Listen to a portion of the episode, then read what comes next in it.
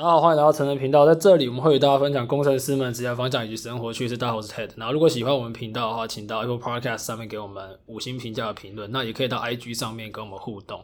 那今天这一集也是我认为，呃，我们之前一直没有讲到，因为很多人都会想要出国。但是，今年疫情可能变数比较多一点。不过，蛮多听众朋友私讯我们说啊，可不可以找一些出国的朋友分享之类？那我们陆陆续续会分享更多。那因为今天第一次，那我们就来分享说，呃，要怎么去做准备，跟你出国前必须要有什么样的想法。那我们欢迎嘉伟。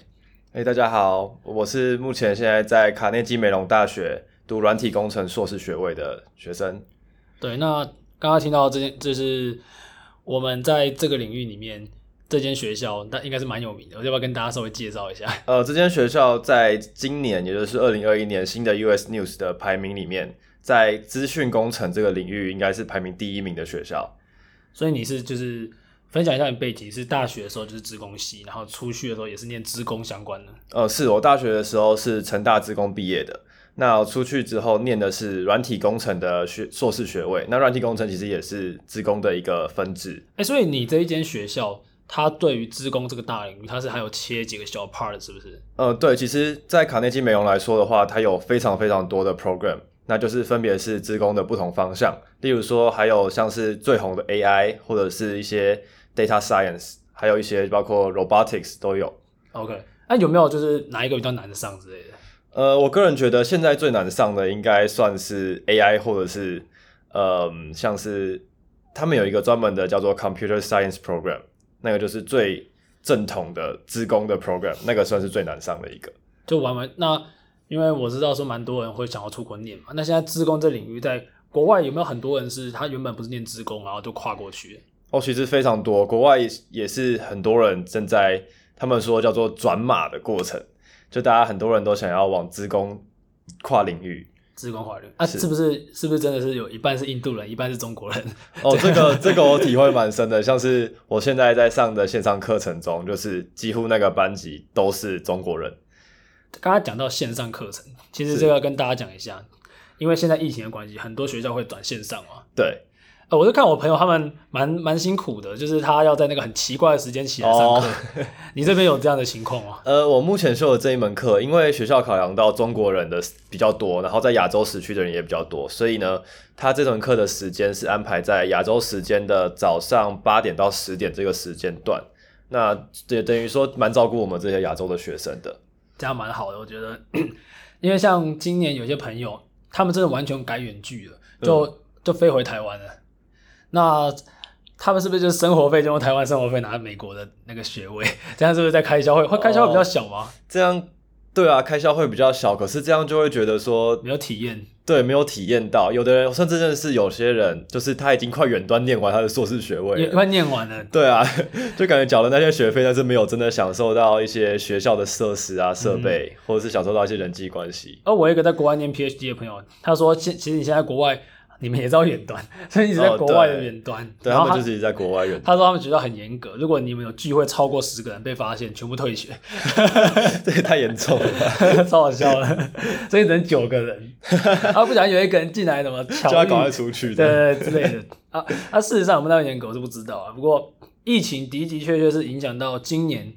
出国念书，它的一个形式嘛，嗯，对，蛮多留学生都是因为疫情，所以影响了自己的规划。我们最后可能再来讨论说这个地域被打破的事情，因为地域被打破，它不只是，它不单只是学习、工作，其实很多地域上也被打破了。嗯，好，我们最后再来做这讨论。那我想要比较一个原因来请问吧，就当时是什么原因让你想要做出出国念书这个决定？呃，其实我想出国念书最大的原因是我想要在美国找到一份工作。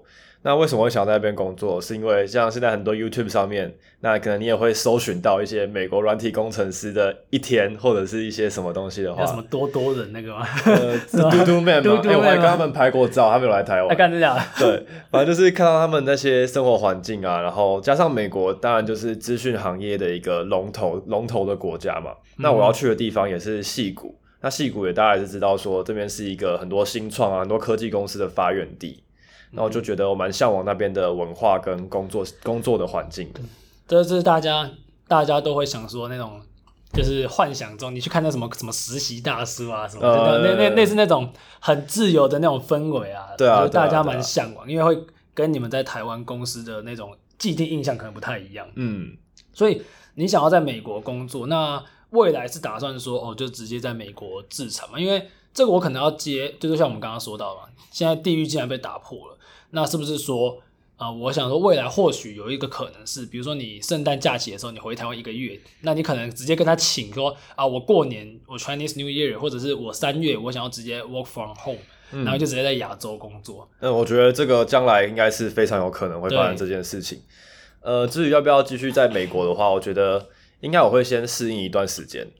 嗯哼，这就是大家可以自己去平衡一下，因为其实我觉得现在的科技越来越发达，那当然有很多各种不同方式让你完成工作嘛。毕竟你公司请你，他也老实讲，他也不是真的想要看到你在办公室，他只想要看到你把东西生出来。对，其实美国人的工作习惯就是，你只要把你的工作完成，他不管你到底几个小时在办公室。因为其实你在办公室也有可能不做事情，对啊，对啊，这样也是没有效率的一件做法，还不如让你早上赶快做完事情，赶快回家。对对对，这个我在外商待过的经验的确是这样，没错。嗯，好，那出国念书，他工作当然是一个理由。那我想文化讨文化的，就是你想要受那个熏陶，也是一个方式，嗯、所以你才会希望说，因为你要跟大家分享说，比如说你今年原本要什么时候出去，可是因为疫情嘛，你可能你明明你也可以远端，但你就是想要享受那种。对啊，我觉得出国念书除了除了去工作的是一个原因之外，还有就是累积一些不一样的人脉。因为毕竟出国你会遇到来自世界各地一些很优秀的学生，或者是在那个地区，像是在戏谷的话，就是特别可以认识到一些，比如说很厉害的创业的创业家，或者是一些公司的大老板。那你这样对于你自己的生人生的职涯发展，我觉得是蛮有帮助的。他刚刚讲到这个人脉，我非常非常的同意。就是我之前，就我有在新创的圈子混过一小段时间，然后我之前有在美国的新创的，就有一阵子我很密集的去参，在我在美国待一阵子，然后去参加很多新创相关的东西。只是那时候我是在东岸，你现在在你是在西岸，嗯，那但东西岸有不同的，我有不太一样。可是我是在那个 Boston 那边，就是在麻州那边，嗯，那那边也是非常，如果大家有听过几间学校，麻省理工跟哈佛，嗯，都在那边，那是非常。非常非常厉害的学校，那那边新创风气还算盛行。那我在那边，你知道吗？以前我们在台湾，你可能遇到一个麻省理工，哇，那麻省理工，我在那里是上厕所旁边就是麻省理工。对啊，你有可能旁边就是某新创公司的大老板。真的真的，就我在那里遇到的，随便一个人都哈佛，随便一个人都麻省理工，所以你那里的 connection 的那个质量是非常非常的高的。对啊，就是你接触到的人，就人家不是说跟越厉害的人接触，你会你也会变得越厉害。就是、这个道理。对，没错，就是。包括我现在都还是有跟那些麻省理工的人有一些连结，所以出国像他现在去戏谷那边，那你可以接触到就是很顶尖的工程师，嗯，是，那他们拥有很顶尖的资源，很顶尖的学校，你的视野不同了，你当然就会不同，因为我们之前常常讲过，人脉也是很重要，你就是你身边那些人的总和，那如果你把身边的人质量拉高，你自己是烂到哪里去？是，其实人脉也是呃自己的资源的一个非常大的部分，没错没错，所以。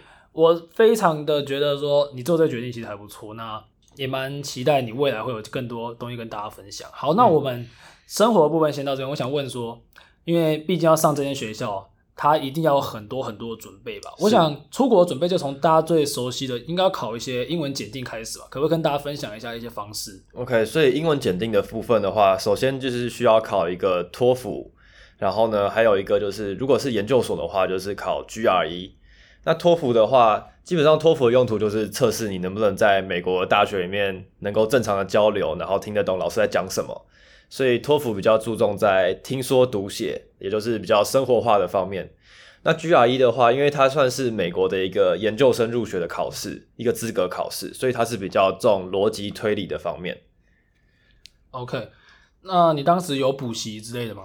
呃，我当时因为我当时托福的话，我有。补口说的补习班，因为我觉得如果你需要练口说要练好的话，你必须有一个全部都是英文的环境，必须要有一群人跟你一直说英文，然后你也能一有机会一直说英文，这样才有办法练习口说。那托福的其他部分的话，我就是自己准备。嗯，那 GRE 的话，我是有参加补习班，因为 GRE 的部分它难就难，对亚洲学生说，它最难的就是难在它这一些词汇量很多，然后字汇很难。嗯那这个的话，我这个人是觉得参加补习班是一个最有效率的准备方式，因为补习班会给你一些讲义，等于说他已经给你一个捷径，让你去准备准备准备呃研究所呃准备考试这件事情。是，他会帮你整理好一些可能高频的单字或者高频的题，那我觉得这样对我来说蛮有帮助，也是蛮有效率的。对，没错，这就是我们讲的嘛，这是开杠杆啊，拿那个钱去买补习班，增加你的效率，因为你有时候自己撞，要撞来撞去的。那刚刚提到口说，我这边回应一下，认为口说环境是真的非常重要的。就很多人说你你不是，有很多人会很怕去讲，但你这种东西就是多用多会。那如果你可以把自己沉浸在一个，假设你在外商公司，那当然你你你用英文就不是什么奇怪的事情。可是如果你今天假设你是在台湾厂商，或者是你今天是个学生，或许你可以去参加。我之前在学生的时候去参加一些那种。那个带外国人的那种社团，就是外国人会来交换，哦，但今年可能没有，因为今年会没有人来交换。呃，有点像学伴那样嘛。对对对，类似这种，或者是现在还在台湾的，也会有一些类似什么华语中心，他们可能来学中文，嗯，然后你们可能就跟他们有一些交流，就蛮好的。那当然你，你你花钱去请一对一老师可能更快。对，可能更快，但是就是如果你真的要要把它练好的话，还是找一个可能原本就是讲英文的人，或者是在那个环境里面才会就是更进步。对对对，这个绝对是因为英文它除了你表你表达是最基本的嘛？那你表达完之后，他可能更深入。你有没有意会到一些字面下的意思？还有你的一些口音什么的？对。到后期，因为你如果英文的讲到后期，你其实会去注意这些东西。就我们像我们现在就是沟通大，大大部分的人都沟通无碍，你看着就会说他讲的顺不顺，还是他的一些语气、语调、口音的一些表达。嗯。因为你知道，沟通这种东西不单单只是文字上，还有一些其他方面。好，所以大家对于英文的方面，我们刚刚提到嘛。你可以去补习，你也可以找一些人一起练。那考试你们会有那种互相练习的，就是机会嘛？像是我们练习口说的话，就会是两个人互相练习口说的题目，然后两个人都用英文，英文去练习口说。那一个人就是帮忙计时，一个人就是负责讲。OK，那以这个时间来讲，你会推荐大概要准备多久？呃，我自己安排是安排一个学期准备托福，一个学期准备 GRE，因为那时候我是有。呃，学校课业也是算是有一点分量，所以这样对我来讲其实蛮刚好的。OK，所以在学期间准备，你就一个月不一个学期，一个学期是你自己安排。对，可能大家要针对自己的英文能力在做评估，可能你超强，你可能就少一点；你还要需要多补，你就多一点，那自己决定。那除了英文部分，你觉得因为上版的申请嘛，你还要写一些有的没的，然后你做过的东西、嗯、你的成绩等等。你觉得要怎么充实自己来增加未来可以上好学校的可能性？呃，我觉得首先，如果对于要上国外的名校的话，第一点是你的在校成绩要足够的好。那当然就是这个部分要怎么提高，其实有一点小技巧，就是你需要会学会怎么选课，选一些 GPA 比较看起来会比较好的课。干，这真的我。之前妈同事一堆被打六十几，对啊，那个就那个就非常亏，因为其实如果国外的学校看你说，哎，这门课为什么你总的 GPA 很低，可他不会去看你说为什么这门课会很低这样。了解，那，那呃，你有没有一个数字，比如说四点三 GPA 四点三字，要大概多少以上会比较可以申请到好学校？呃，GPA 如果用四点三算的话，大概是三点八三三点八三点九会是一个。比较普遍的门槛的标准，那如果用四点零算的话，大概是三点七左右。OK，好，大家只是稍微了解一下。当然，这是比较好的学校。如果我有听过有一些就是还不错的，也是三点五就可以了，就看你自己的嗯，对学校的那个你你你给自己的标准啊。那我这边分享一个刷 GPA 的方式。假设你大学，因为我有这些朋友是他。硕士完之后去念博士，嗯、或者就是台湾硕士念博士，或者是台湾硕士再念一个硕士，可能念那种一年的 program 那种。嗯哼，他他也是像你说，可能只是要就业那种双硕士。那台湾的硕士 GPA 真是爆干好刷，对，很多很多课其实他都会给蛮高的分数。对，我不知道怎么台湾的硕士的 GPA 很好刷，所以如果你是后期要出去的话，或许也是一个可能性。嗯，那除了 GPA 之外呢？呃，可能还是像是如果单就工程师或者是像我这种职工的背景来讲的话，我觉得多做一些 side projects 蛮有蛮有帮助的。没错，就是多累积一些自己的经验。那还有就是，如果你有机会找到一些大公司的实习，我觉得这也是让你的简历非常加分的一个部分。嗯，了解。因为刚刚 side project 就是你有能力去建构一个你自己的想法嘛，那你有办法去合作。那大公司实习其实他。他进去可能不会叫你做什么，但是至少他他们证明说你你是一个被那间公司整合过，而且你也是可以跟大就是融入社会一份子一种感觉啊。对啊，如果你是在大公司能够拿到一个实习的位置的话，证明你在那个大公司里面有学到一些东西，或者是有一些工作的经验，那这是证明的这个工作能力是可以被认可的。没错，就是这种这种评估来讲，呃，大家有很多个不同方式，你可以看你要走什么方面。那我觉得没没有绝对，你们自己应该想说，呃，主要还是去想说你到底是要出国走什么领域，然后去朝那个领域下去走。那、嗯、假设啦，如果他不是像你这样职工职工，假设他是其他领域，然后跨职工，那你是不是就应该在这地方多琢磨一点？那就看你自己的背景，我们就不不确定这样。嗯，好，那你现在因为你现在已经确实的说啊，已经要上榜了，然后呢？已经即将要在那里度过你的接下来的一阵子的时间，那接下来你会想要在国外工作？对，我，毕竟我当时候出出国留学的最主要原因就是我想要在那边工作，应该会在那边工作一阵子。啊，我觉得这是蛮好的，因为在国外的话是蛮有蛮多机会，那你会体验不同的生活。那因为我觉得这边是给大家一个想法，因为海外工作是大家会很想要的一个梦想嘛，我觉得蛮多人会这样讲。嗯、那其实如果你想要在国外工作，出国念书应该算是一个最最快的方式。如果你没有，你没有那个国，你不是那个国家的国。呃，对，如果你不是那个国家的国籍，如果以美国来说的话，想要在那边工作，最主要的是你需要工作的签证。那如果你在美国念完的是像我们念完硕士的学位之后，会有三十个月的时间让你找工作。如果这三十个月的时间你有找到工作的话，之后会还会再换成工作签证。嗯。所以。等于说，如果你要在美国工作的话，出去留学是一个最快而且最稳健的选择。那我想问一下，因为像前阵子疫情，有蛮多海外的人被送回台湾，还有缺也比较少。嗯、那像他们那些被送回来的，是回去的机会，那个会被坑掉啊？呃，这个我可能就不太不太清楚了。OK，好吧。那嗯，就是我记得之前听人家说，好像还要选领域吧，有些领域是比较好拿工作签，有些领域是比较。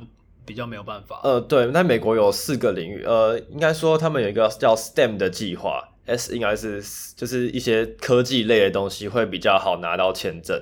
嗯，那还有一些，比如说可能一类组的，就可能比较不太好拿到这类的签证。对，所以大家出国的话，如果你的最终目的，这样你想要体验生活，那一定会有。可是如果你的最终目的是在那里落地的话，可能领域的挑选就蛮重要了。嗯，对。好。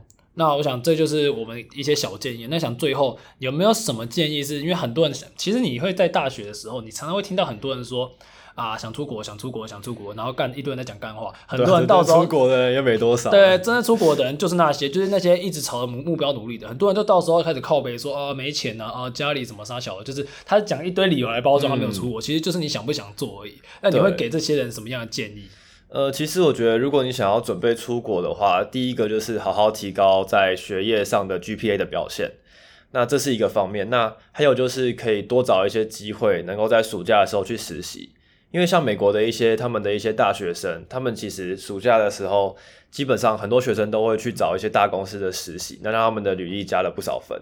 OK，那另外就是需要准备，像在台湾的话，你可能就需要花一段时间去准备。像我刚刚讲的托福跟 GRE 的考试，像我自己是留了给自己一年的时间。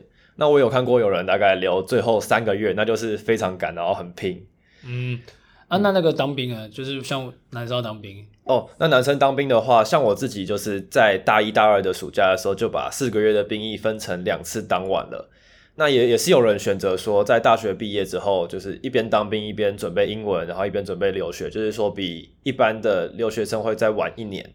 但我自己觉得，在大一、大二当兵是一个蛮不错的选择，我觉得大家可以参考看看。因为其实，在大一、大二，说实话也没有要大一、大二的暑假，也说实话没有要做什么特别重要的事情。对啊，在跑什么活动啊、营队什么有的没的，对啊，反正大家自己决定啊，都是一个选择、呃。对，那这。所以，哎、欸，那你当时是什么时候决定要出国啊？就是一开始你是一进来就打算要出国啊？嗯，其实我在大学一开始的时候就有打算出国。嗯、一方面是家里的人蛮支持的，他们蛮喜欢我出去，可以出去看看，然后见见不同的世面。所以其实我大一的时候就一直有这个出国的想法。所以我大一、大二的暑假就选择先去当兵。嗯，对，因为。我刚刚会这样问，是因为有些人他可能没有那么早决定，所以他大一、大二就过那时间，好像就不能申请了嘛。我记得，呃，不是那个不是，你要大一、十二月，对，你大一就要申请，不然你后来想当还不行。是，那这个就是如果大家可以尽早决定是比较好，因为很多人就在那边摸来摸去。当然我知道出国它不是一个简单的决定，可是你到底有没有好好的去规划你的未来？如果你真的已经确定好的话，其实就早点去做吧。因为出国你说没有钱的方式也很多种，你可能先。借钱，还是先去工作，嗯、还是先半工半读之类的都有可能，大家可以自己评估。对，其实蛮多朋友也是出去工作一段时间之后，累积了一点累积一点资本之后再出国，然后再去国外工作，这也是一个蛮不错的路线。对，其实还有别种方法，我有认识蛮优秀的朋友，就是他硕士，他现在是博士的，可是他硕士就拿到 RA 了，所以他等于说他念硕士就不用钱。对啊，那这样这样也是非常好，就是等于说你在那边不止不用钱念书，还有还有赚一点生活费，对，还有收入，就是那真的是够 cover 你的生活费，还有余，就是但。这个难度相对高一点啊，对啊，这个就是需要一些，你可能需要你很优秀啊，或者是嗯，但我们给一个比较 general 的建议，早点去规划你自己的未来。然后呢，如果你想要出国的话，就是刚刚提到提点的几个方向，可以去思考说哪一个方式是适合你。你可能先当，你可能后当，你可能工作完再出去都可以。可是。我们今天这样的一个分享，就是想跟大家说，你出国之前可能有哪一些决定，那有哪几个领域你必须去思思考。我们刚刚说到关键字嘛，假设你的目的是为了工作的话，有哪几个领域比较适合你去选？我觉得今天这一集就可以对大家做参考。